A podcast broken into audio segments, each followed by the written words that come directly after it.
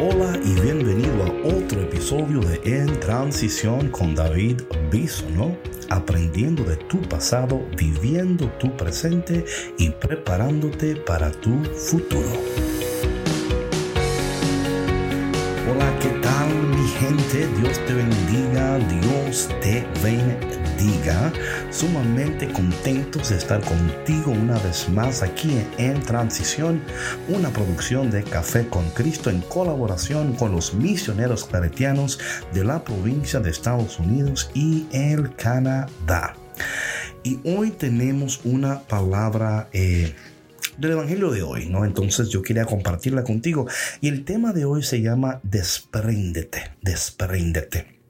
Y ya eh, con el tema, ya sabes como que va a ser un poquito complicado aquí, porque si algo es seguro es que como humanos, usted y yo tenemos problemas desprendiéndonos.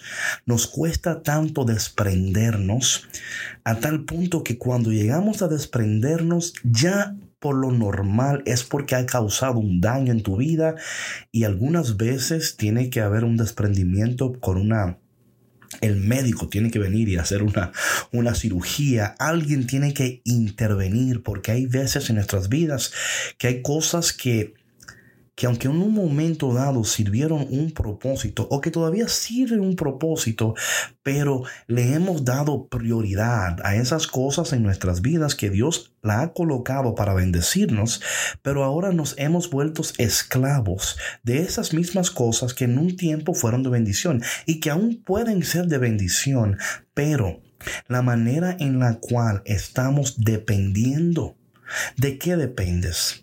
¿Cuál es tu mayor dependencia? Sabes, muchos de nosotros tenemos que tener pendiente de que somos seres dependientes, aunque muchos de nosotros dimos que somos independientes. No hables conmigo porque yo soy independiente.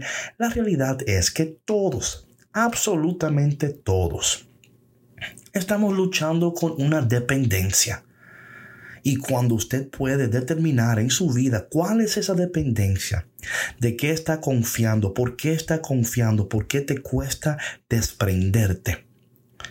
En este día you know, voy a ser honesto contigo, Dios me está hablando a mí también de que hay algunas cosas en mi vida de que yo tengo que desprenderme, tengo que hacerme totalmente confiar en Dios, porque cuesta confiar, pero oh my goodness, cómo Dios puede bendecir nuestras vidas cuando le hacemos caso al Señor y nos desprendemos. Quiero hablar, hoy la palabra de Dios empieza en Mateo capítulo 19, versículo 16. Yes. Un joven fue a ver a Jesús y le preguntó, Buen maestro, ¿qué cosa buena debo hacer para para tener la vida eterna. Aparentemente este joven se le acerca con un corazón sincero. Aparentemente. ¿Sabías tú que Dios conoce tu corazón? ¿Sabías que tú no puedes engañar al Señor? Hello, alguien, ¿me escuchas? No puedes engañar a Dios. ¿Por qué es que nos acercamos a Dios tal vez pretendiendo que no, Él conoce tu corazón, conoce la intención de tu corazón y la intención de tus palabras? Jesús le dijo, ¿por qué me llamas bueno? Es como, ¿sabes cuando a veces, eh, no sé si a ti te ha sucedido esto, cuando alguien quiere un favor de ti, primero te dice lo bueno que tú eres, lo precioso que tú eres, mira, parece que perdiste peso, te ves bien, ¿eh?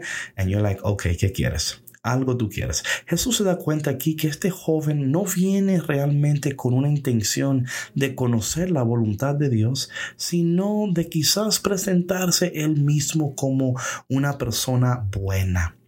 Quiero decirte algo. En mi vida personal, yo a veces lucho con esto, a veces yo quiero, o sea, cuando alguien me dice que soy malo, eso como que, ah, yo no soy malo, right? He aprendido a entender que la manera en la cual alguien me ve no significa necesariamente que yo soy de esa manera. Y saber separar las dos cosas ha sido tan saludable para mi vida. Y digo esto porque este joven aquí parece que tiene un problema, parece que es un poco narcisista. Quizás, a lo mejor, no sé. Usted diga después. Le dice, no hay nadie bueno, solo Dios. Pues si quieres entrar en la vida, si quieres entrar en la vida, me encanta esta traducción que estoy leyendo porque cuando Jesús dice, si quieres entrar en la vida, aquí la implicación que Él todavía está muerto. Él cree que está vivo, pero está muerto. Y tú estás vivo, estás muerto. No creas meramente porque escuchas este podcast y mi voz que esto implica que estás vivo. No te quiero preocupar tampoco, así que no te pongas en estrés ahora, en ansiedad. Es una pregunta. Si quieres entrar, obedece los mandamientos. Creo que está claro. Creo que lo que Jesús dice ahí está muy claro, ¿sí o no? Sí, muy claro.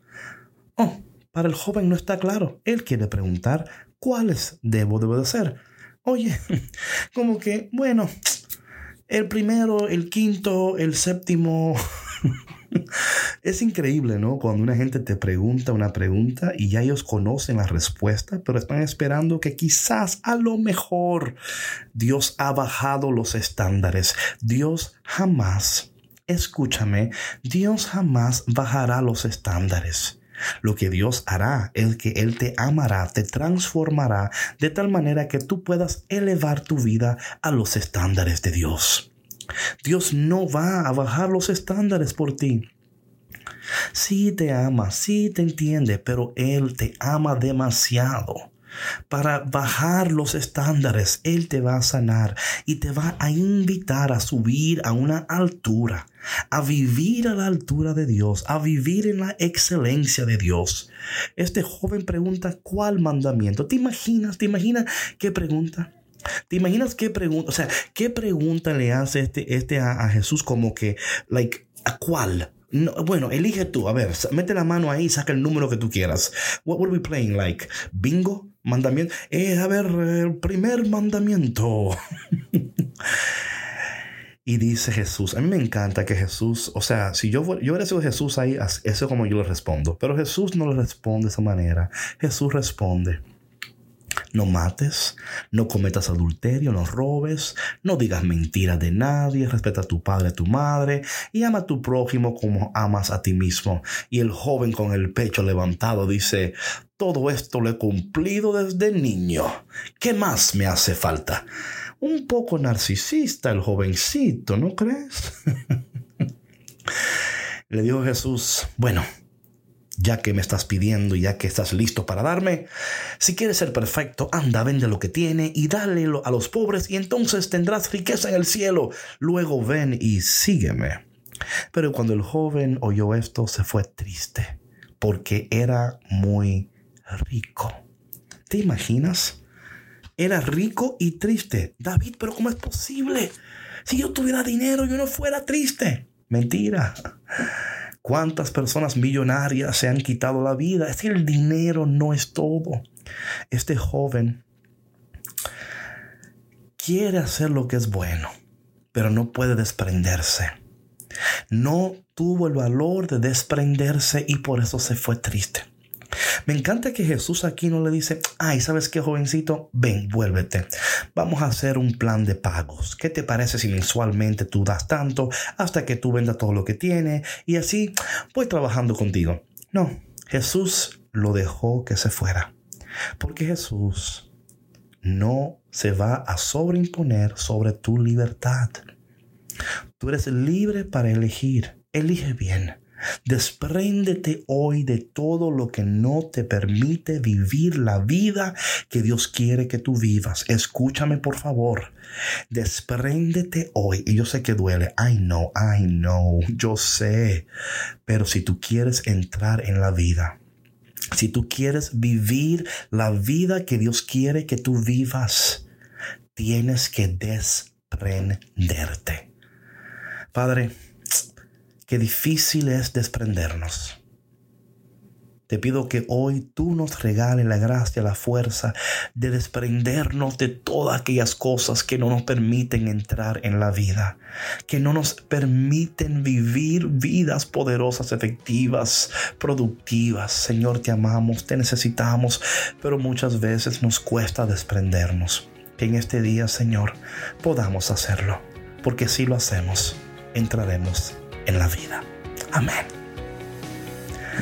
Bueno, mi gente, gracias por tu conexión y de verdad que si te cuesta desprenderte, mándame un correíto, un mensajito, me encantaría ayudarte a que te desprendas de todo lo que te está prohibiendo, de todo lo que te está llevando a una vida de esclavitud, de tristeza y depresión, porque Dios quiere algo mucho mejor para ti.